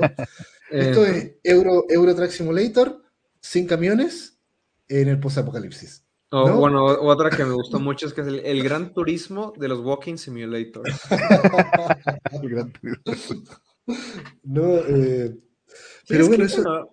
o sea, digo, ya como desde un punto de vista de, de diseño de juegos, también eso te demuestra que puedes hacer un videojuego de cualquier mecánica, de cualquier cosa que se te ocurra. O sea, simplemente, pues todo depende de la ejecución, ¿no? O sea, como sí, lo que construyes alrededor de esas mecánicas. Sí, sí, claro. Pero bueno, a ver, eh, ya ahora pasemos a la última parte, si quieren, ¿no? Eh, ¿Qué pasa con el final del juego? ¿Y qué pasa con, toda la síntesis, digamos, y todas las, las, conexiones que tú ya has podido hacer? Y que en general son conexiones que tienen que ver con uno, transportar, uno, llegar con la red Kiran, la primera vez que llega. Dos, fortalecer el, vínculo. Tres, fortalecer el vínculo con los otros jugadores, ¿no? Conocer las historias de los personajes más importantes que aparecen ahí, ¿no? Que, que Mama, que Logne, que Hartman, que... Eh, y llegar a rescatar, entre comillas, a, a Amelie, que está prisionera, pero no está tan prisionera porque en realidad se le aparece a Sam en la playa, se le puede aparecer no sé cuántos quiralogramas, ¿no? Eh, pero resulta que la tienes que ir a rescatar, y ahí empieza la broma de, de Peach y Mario, ¿no? Eh, derrotando a, Higgs, ¿no? y, que, la pelea es la, finalmente es la super mula, por decir, bueno, no, no la mula en términos del juego, mula en términos chilenos que significa una farsa, mm. porque, oye, en realidad Higgs eh, está siendo controlado por Amelipo, ¿no? O sea, en realidad Higgs es un sirviente de Amelie, básicamente, ¿no? Aunque pareciera ser el, malo, ¿no? Yo me quedé con esa idea, no sé si... Sí, igual. Sí, sí, sí, pues... ¿No? Y, después viene, eh, después de, la gran pelea que termina siendo a golpes, típico último jefe, ¿no? Esto, esto, esto para mí es un, no sé cómo lo ven ustedes, ¿no? La primera pelea con Higgs, y bueno, la pelea con Higgs, básicamente, porque después vienen peleas con otras cosas o otros desafíos, pero que esta parece como el típico último jefe. Sí, es que es, ahí sí veo esa, esa capa de, de, cierta sátira, ¿no? Que es como, ah, esta es la pelea final, eso es lo que estás esperando. Es una sátira del videojuego tradicional, ¿no? Y por eso después dice, ah, bueno, me rescataste como, y ahora corramos como Peach y Mario, ¿no? Eh, la sátira del videojuego tradicional. También, digo, aunque a mí en lo personal creo que pudo haber estado mejor realizado, también por ahí va que, bueno, cuando empiezan a aparecer los créditos, que dices, ah, bueno, ya se acabó el juego, pero no, el juego todavía sigue como dos horas. sí, más o, menos. Y, lo, y, bueno, en realidad después de derrotar a Higgs, lo que viene es el gran regreso a la costa este, ¿sí? El viaje de vuelta. El largo viaje, ¿sí? Eh, ¿Cómo se lo tomaron cuando les dijeron, ah, mira, ya, más bien, ahora lo único que falta es que vuelvas al punto de inicio? Porque algunos pueden decir, oye, qué soberana lata. Pero yo me lo tomé con una sonrisa. Dije, ok. A mí me gustó mucho. A mí me gustó, digo, bienvenido. Porque aparte creo que es un gran momento en el que ves todo lo que has construido, ¿no? O sea, bueno, al menos yo que me dediqué muchas horas a ponerme, a ponerme a calcular lo de las tirolinas, o sea, de administrar bien los espacios, las carreteras y todo. Dije, ah, mira qué bonito que me lo puedo pasar todo mucho más, este, o sea, pues creo que eso yo creo que también es parte de lo que tiene el juego y parte de lo que me, me, me, gustó tanto, me enganchó tanto, que es un juego, pues eso, al final del día ir viendo todo el progreso que vas haciendo, la diferencia que ayudas a hacer en el mundo, incluso si gran parte de lo que vas construyendo se va deshaciendo. De hecho, o sea, digo, lo, que más, digo, quizá ahorita elaborando más en la idea eh, de lo que acabo de decir, sí ves ciertas cosas que construiste, pero es más lo más reciente, porque cuando llegas a la primera isla, todo lo que habías construido ahí, bueno, si no lo has visitado en mucho tiempo, ya no está, ¿no? Pero creo que aún así es como esa parte, bueno, mira aún así todo lo que has caminado, todo lo que has tenido que cruzar. Al comienzo te costaba mucho trabajo y ahorita ya lo puedes dominar, lo dominas, ¿no? Que es, digo, al final ya eh, gran parte lo que tienen muchos videojuegos, ¿no? De que al comienzo tienes muy pocos recursos, muy pocas habilidades y vas dominando el espacio, vas dominando el juego, vas dominando este, otras áreas, ¿no? De hecho, eso nos hace, bueno, a mí me, lleva a pensar lo siguiente. Eh, como que estamos ahí ya viendo el, el, gran asunto de qué trata Death Stranding, ¿no? y, y, tiene mucho que ver con qué haces en, un tiempo de crisis, donde tu trabajo, la colaboración con otros, son la forma en la que puede la sociedad salir adelante. Y que precisamente pues la, intención es que tú seas una parte importante de ello, ¿no? Mm. Y, y, por ejemplo, claro, tienes la oportunidad de ver lo que tú mismo hiciste. Si hiciste mucho, lo vas a ver. Si no hiciste tanto, igual lo vas a ver. Y además vas, a ver, vas a ver todo lo que está en tu mapa de, los social strands, ¿no? Porque cuando tú estableces un vínculo, de repente te aparecen estructuras de otros jugadores, de los jugadores con los que tú conectaste, ¿no? Eh, y tienes esa oportunidad de, ok, de, estar, eh, eh, además no sé cómo lo toman ustedes, pero el, el, viaje al principio, el largo viaje al este, no, no se siente como una amenaza. ¿Sí? Al final sí, porque aparece el Leviatán, este gigante, ¿no? Ajá, la super ballena, digámosle. o Leviatán, así es. Entonces, eh, pero al principio es como, ahora es el momento de pasear, ¿sí? Ahora es el momento, ya está todo listo, eh, va a ser fácil, peleaste contra el último jefe y ahora viene esto que va, que en realidad yo me hice la idea de que va a ser un buen paseo, y un momento contemplativo para recordar todas las historias que tú viviste a lo largo de 40 o 50 horas. ¿no? Eh, y yo dije, perfecto, venga, yo por mí feliz, no, no, tengo problema en hacerlo. Em, y bueno, resulta que te enfrentas a esta cosa gigante que otro último jefe podría ser, ¿no? Que no es el último, último, último, último, último jefe. Y llegas al punto de inicio, ¿no? Donde estaba, creo que es eh, donde estaba Bridget, ¿no? y creo Deadman. y Deadman. Y ahí empieza esta parte final, ¿no? De, de Amelie como la destructora de mundos, básicamente, ¿no? Que no, que no, no, no sé, a ver, en el juego, ok, hay entidades de extinción, ¿no? Eh, pero en realidad, la entidad de extinción es nuestra especie completa, ¿sí? el Homo sapiens. Y, eso es la realidad.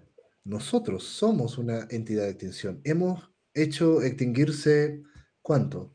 Más del 50% de las especies de la Tierra. Más, 70, algo así, ¿no? somos una entidad de extinción como, como especie. ¿Sí?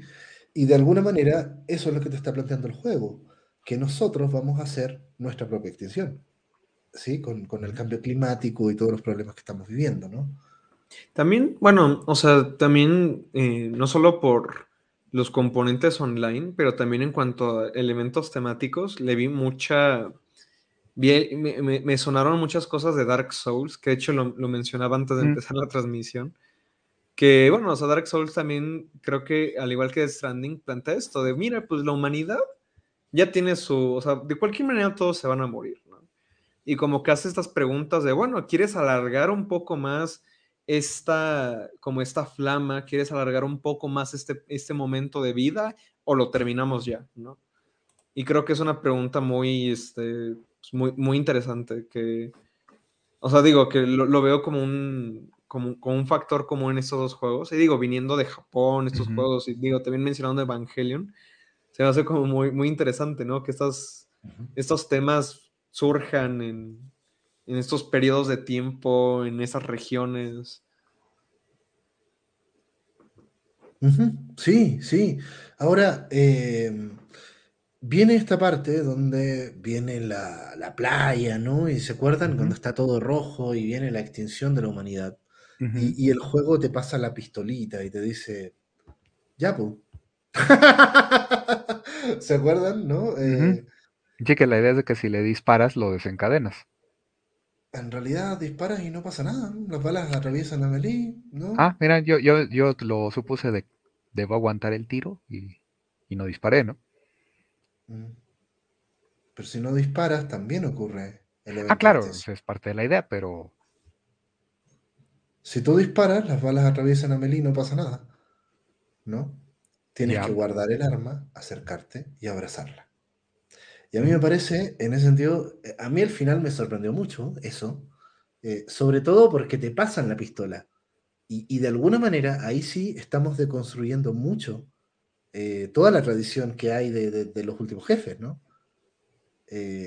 porque tú nunca vas a abrazar al último jefe.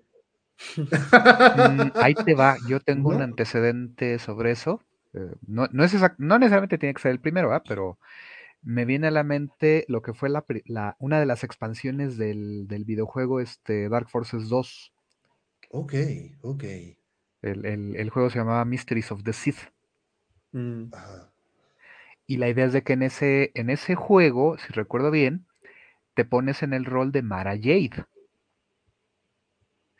sabemos que Mara Jade en Star Wars es un personaje ahí como que encaja de pronto en unas cosas y luego la pasan a otras. Y en este caso se parte de la idea de que Mara Jade es la discípula de Kyle Katarn, el que era el protagonista del primer Dark Forces y, también del 2 del, juego base. Ajá. Y la idea es esto, al final del juego, spoiler, para, digo, ya es un juego muy viejo, este, precisamente es el asunto. Eh, Mara Jade descubre de que pues Kyle Katarn se vuelve al lado oscuro. Y entonces tienes que enfrentarlo.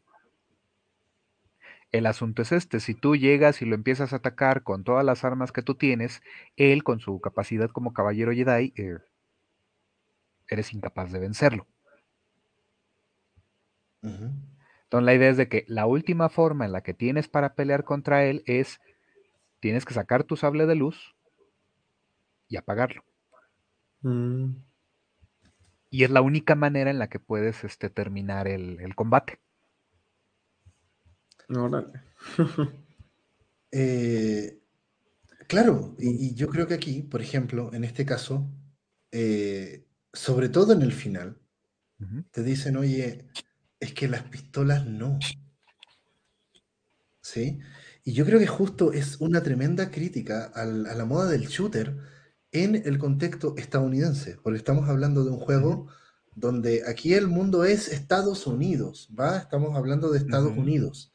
Eh, y gran parte del mundo de Death uh. Stranding. claro, eh, gran parte de, todo, todo Death Stranding está diciendo ¿Qué ocurre en el mundo es Estados Unidos. Estados Unidos es el mundo, literal. No lo que queda del mundo incluso, ¿no? De que hay fuera de Estados Unidos. O te da a entender, es lo que queda del mundo incluso. Ajá. Entonces, eh, también ahí empieza a ver todo esto, que yo lo, había planteado antes, ¿no? Este tema de la de construcción del mito de la conquista del, del oeste y la centralidad de la pistola en el imaginario estadounidense. ¿Sí? Eh, y cómo justamente te dicen, no, es que aquí las pistolas no sirven. Tal vez al final Guillermo del Toro sale de, es que sí sirven, pero para otras cosas, ¿no? Eh, para, para, para, rescatarlo sirvió finalmente, ¿no? Al, al Sam, ¿no? Eh, y de ahí viene esta larga historia en la playa, como si pasaran siglos y, ¿no? y muchas conversaciones y créditos por todos lados, ¿no? Eh, bien interesante porque muchas veces, o sea, no sé cómo lo vieron ustedes, pero a mí me tocó caminar, caminar, caminar, caminar, caminar, de repente pasaban cosas y se siente, no sé cuánto durará, yo sentí que era como media hora de estar ahí. Mm, creo que fue casi una hora, creo. ¿No? Es mucho rato el que tú estás ahí. Sí. Recuerdo que el día que lo terminé, eh, precisamente fue para empezar con lo de, con la escena de la pistola y, recuerdo que sí me llevó como casi más de dos horas. Desde que ocurre la pistola hasta que lo rescatan y el discurso de, de, Die Hardman. De, Die Hardman, exactamente, y, llevar a Vivi a donde hay que llevarlo. No digo más para que esté ahí no lo echemos a perder completamente. Ya, sí, sí, porque es un juego. Sí, sí, ahí sí es. Eh, nomás decimos eso, tienes que llevar a Vivi a cierto lugar y punto, ¿no? Ajá, ajá. Ay, qué buena es esa última parte, pero dejémosla, ya hemos Ajá, esa, no la toquemos para este. es que, híjole, es que, digo, muy genial, el final final de todo Todavía hay muchos, muchas otras cosas, ¿no? Como todas estas escenas de guerra, o sea, digo. Ah, bueno, las, peleas con todo, lo, todo lo antibélico, a ver, eh, siempre está en Kojima. Sí, y ahí habría que ver un poco al personaje de Clifford Unger, ¿no? Pero, pero justo tiene que ver con esta última parte, ¿no? Pero, en fin, Clifford Unger. De todas maneras, ¿qué pasa las primeras veces cuando, cuando pasa esto, no? Eh, ¿Y qué es eso? ¿Qué es la tormenta? Donde el juego se vuelve un shooter. ¿No? Sí, se vuelve un shooter militar, netamente, en tercera persona. Sí, sí. Eh, pues son como estas, bueno, a nivel del lore ya no me acuerdo bien, pero este Digo, en esencia yo lo veo como, pues, como una continuación de lo que viene haciendo Kojima con los Metal Gear, ¿no? Como incluso este canal que se llama Super Bunny Hop, este, tiene un video donde habla de anti-war, war games. O sea, juegos bélicos que son antibélicos, que de cierta manera Metal Gear... Metal Gear lo fue, Death Stranding, que... Spec of the Line. Spec of the Line, exacto. Spec of the Line, o sea... Sí, o sea, Kojima sigue condenando, y, de hecho por eso también se le criticó un poco cuando sacaron la Director Scott, que mostraron que ahora tenías más armas y más formas de combate, es como, oye, ese que no quita un poco el punto. Sí, me parece una traición total al espíritu del juego y me parece irónico que le hayan puesto Director Scott. El mismo Kojima salió a desmarcarse, ¿no? Sí. Sí, eso fue más una movida de Sony, pero bueno, o sea... Director, Director Scott. Porque también lo hicieron con el Ghost of Tsushima y creo que Horizon, no, ahí ya me estoy equivocando. No, y el director. Por ejemplo, no sabía que era un corte. Sí, esto ya, ya está mal usado eso, es como el Disco Elysium, que es contenido extra simplemente y lo tradujeron a más idiomas, ¿no? Entonces no, no sé, no sé a qué va eso del Director Scott, me parece súper mal usado. Viene del cine, ¿no? Sí, pero en el cine sí se supone que este, se acerca a la visión original, ¿no? Sí, porque hay un corte. Digo, también en un juego puedes cortar contenido, pero es más raro que pase eso, ¿no? Y, cuando se, usa, se usa. O sea. Sí, es más versión extendida. Eh, por último, Extended God, ¿no? ¿no? Más que Director's Good. Ok. Pero, pero a ver, eh, el tema de. A ver, eh, el pacifismo en Dead Stranding, ¿no? A mí me parece que es un juego pacifista. Y que es un poco la evolución natural de oye, tanto que has hablado del antibelicismo en, Metal Gear, ¿por qué no haces un juego de verdad sobre la paz? Eh, y creo que Death Stranding es en gran medida esto. Pero para eso también tienes que... Tienes que preparar a un gran conflicto. Eh, y, tienes, y hay una crítica muy directa también a, las pistolas, netamente, a lo bélico. Eh, por eso a mí me parece interesante lo que hace con la pistola como icono, como signo, al final del juego, ¿no? Em, y todas estas partes bélicas también, el fantasma de la guerra que ya no está. Es súper interesante a nivel eh, semántico, ¿no? Porque lo que viene es que viene el pasado bélico a envolver esta parte del presente, ¿no? Y te transporta a ti. Pero tú sabes que esa no es la realidad actual del mundo de Death Stranding. Entonces, queda el personaje de Clifford Unger y que además está muy conectado con, eh, con Die Hartman, ¿no? Em, eh, eh, que de alguna manera trae el fantasma de la guerra eh, a, vivir esta especie de fantasía donde vas disparándole ¿no? a todos los soldaditos, etc.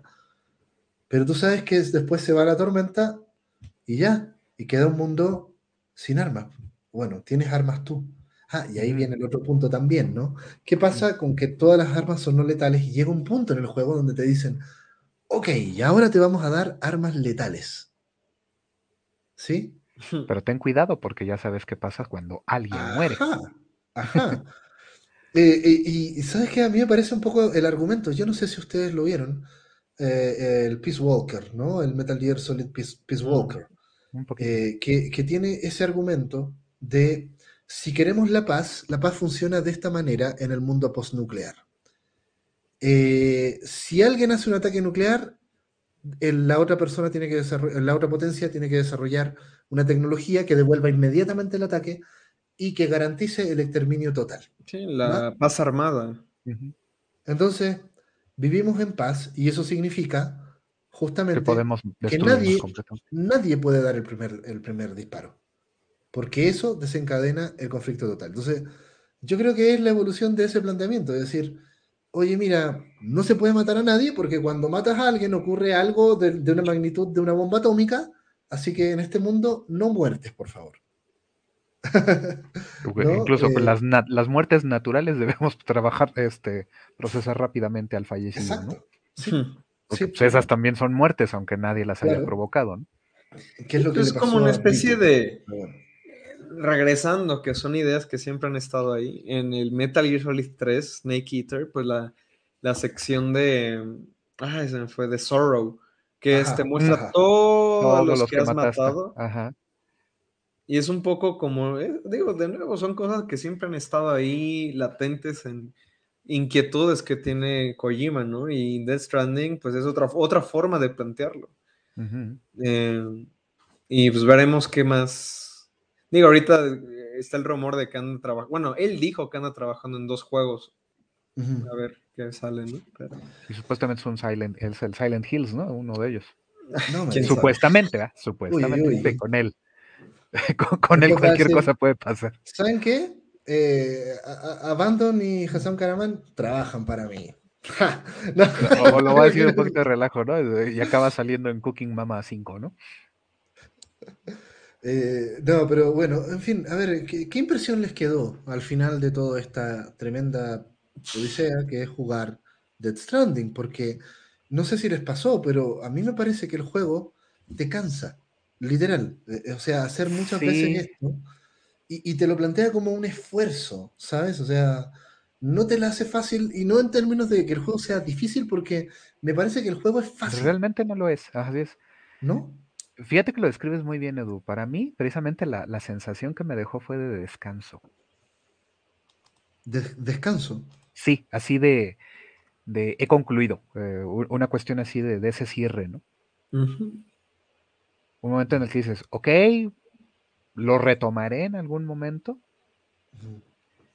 pero por ahora es el momento, es el tiempo así de, parar, ¿no? Eh, eh, he concluido la historia, eh, veo que hay la posibilidad de seguir haciendo cosas, por ejemplo, pues ya es que también, y, esto, pues, recurso del juego, ¿no? Pues te regresa a dos semanas antes de, mm.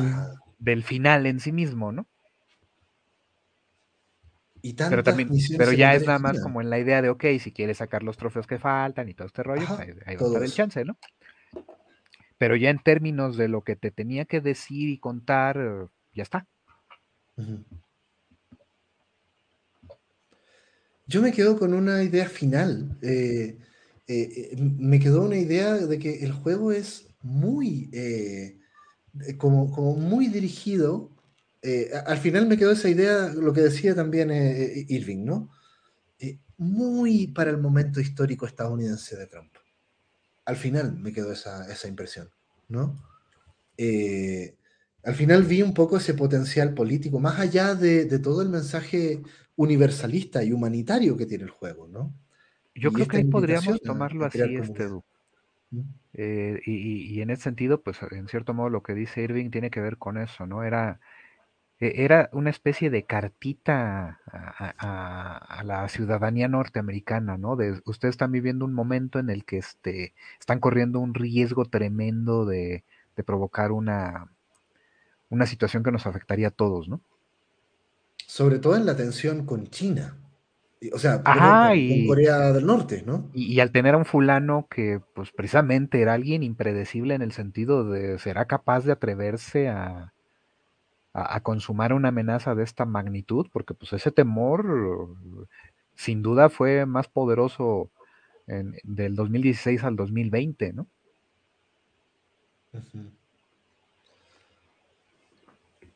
Y que evidentemente el juego es lanzado ya cerca del final de todo ese, de todo ese proceso.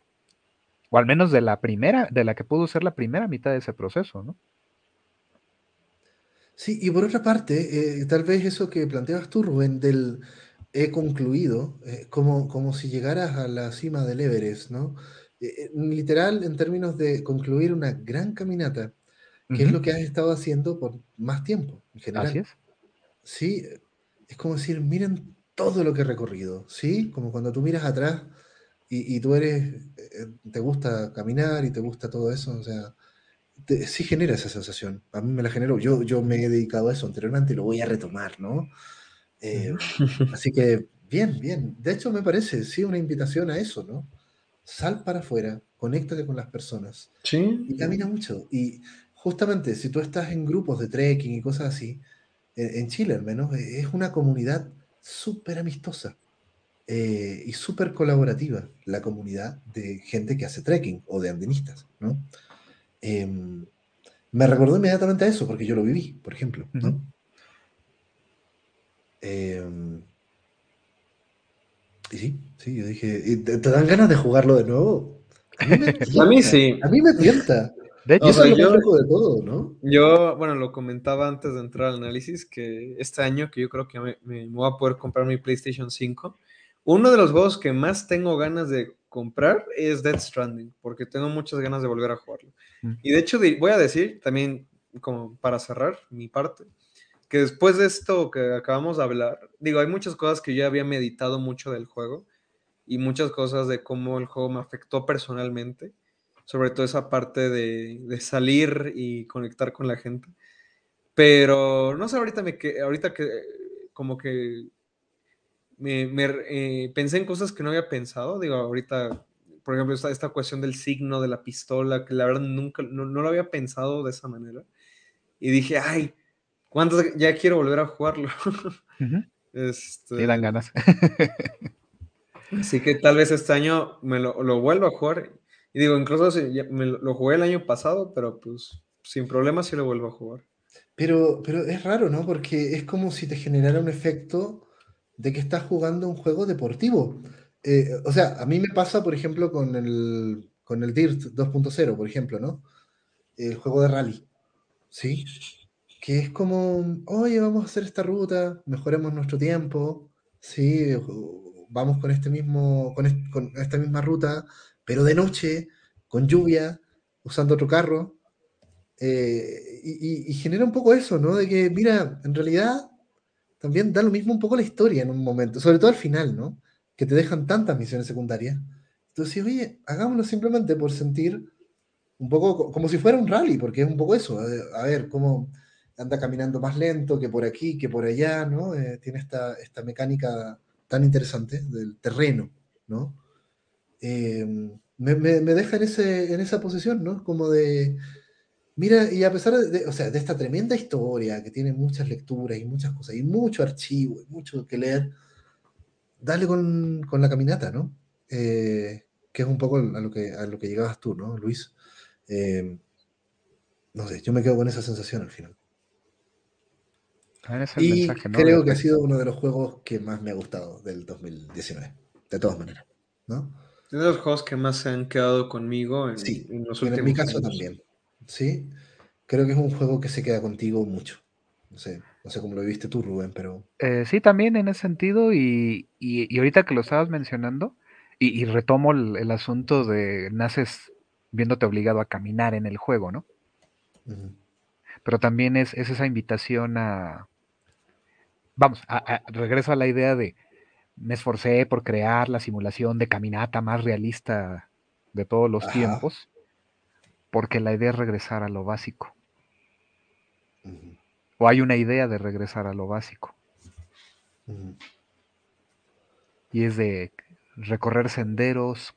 Eh, aquí este poema de Machado, ¿no? El de Caminante no hay camino. siempre me resonó esa, esa, frase en el juego. Es total, ¿no? El, sí, sí, sí. Se hace, camino, hace camino al andar. Absolutamente. En Dead Stranding eso es ley.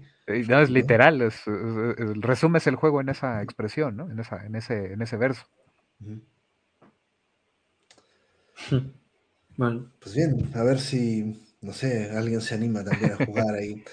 Porque finalmente va a quedar la Director's Cut, ¿no? Eh, la Director's Cut como, como la versión definitiva, que está bien, no sé. Y hay que ver un poco las mejoras técnicas respecto a la, a la nueva generación, ¿no? Dicen que lo que más vale la pena es jugarlo con el Dual Sense porque sí está muy, o sea, sí, eh, sí toma en cuenta las texturas del juego. O sea, que cuando entras a un río, que lo sientes completamente en el control. ah, qué chido, qué chido. Qué bueno. Ahí sí darían ganas un poco de actualizarlo, ¿no? Pero... Eso, eso sí es Next Gen. Para mí eso, eso pesa más que, que, las mejoras gráficas, pero ya veremos. Que, que Hay que, los extras que les pusieron, que en realidad creo que dan lo mismo. Carreras de autos. bueno. En fin. Bueno, gente, yo creo que ya estamos por aquí, ¿no? Creo que hemos recorrido también muchos, muchos caminos acá, ¿no? Em, me parece que hemos llegado a hartas cosas sobre este juego. Eh, qué buena, ¿no? Y gracias también a los que estuvieron ahí siguiéndonos, ¿no? Eh, los comentarios. Em, y esa es la idea, seguir recorriendo otros juegos, otros senderos, ¿no? Em, lo que nos toque. Bien. pues eso. Gracias a ustedes, compañeros, también, ¿eh? por su participación. muchas gracias, Edu. Pues ya nos veremos aquí en otros espacios por la división. Así es. Estamos empezando el año, gente. Hay mucho que hacer. Así que quédense atentos, ¿va? Va. Será hasta pronto. Chau. Nos vemos. Hasta luego.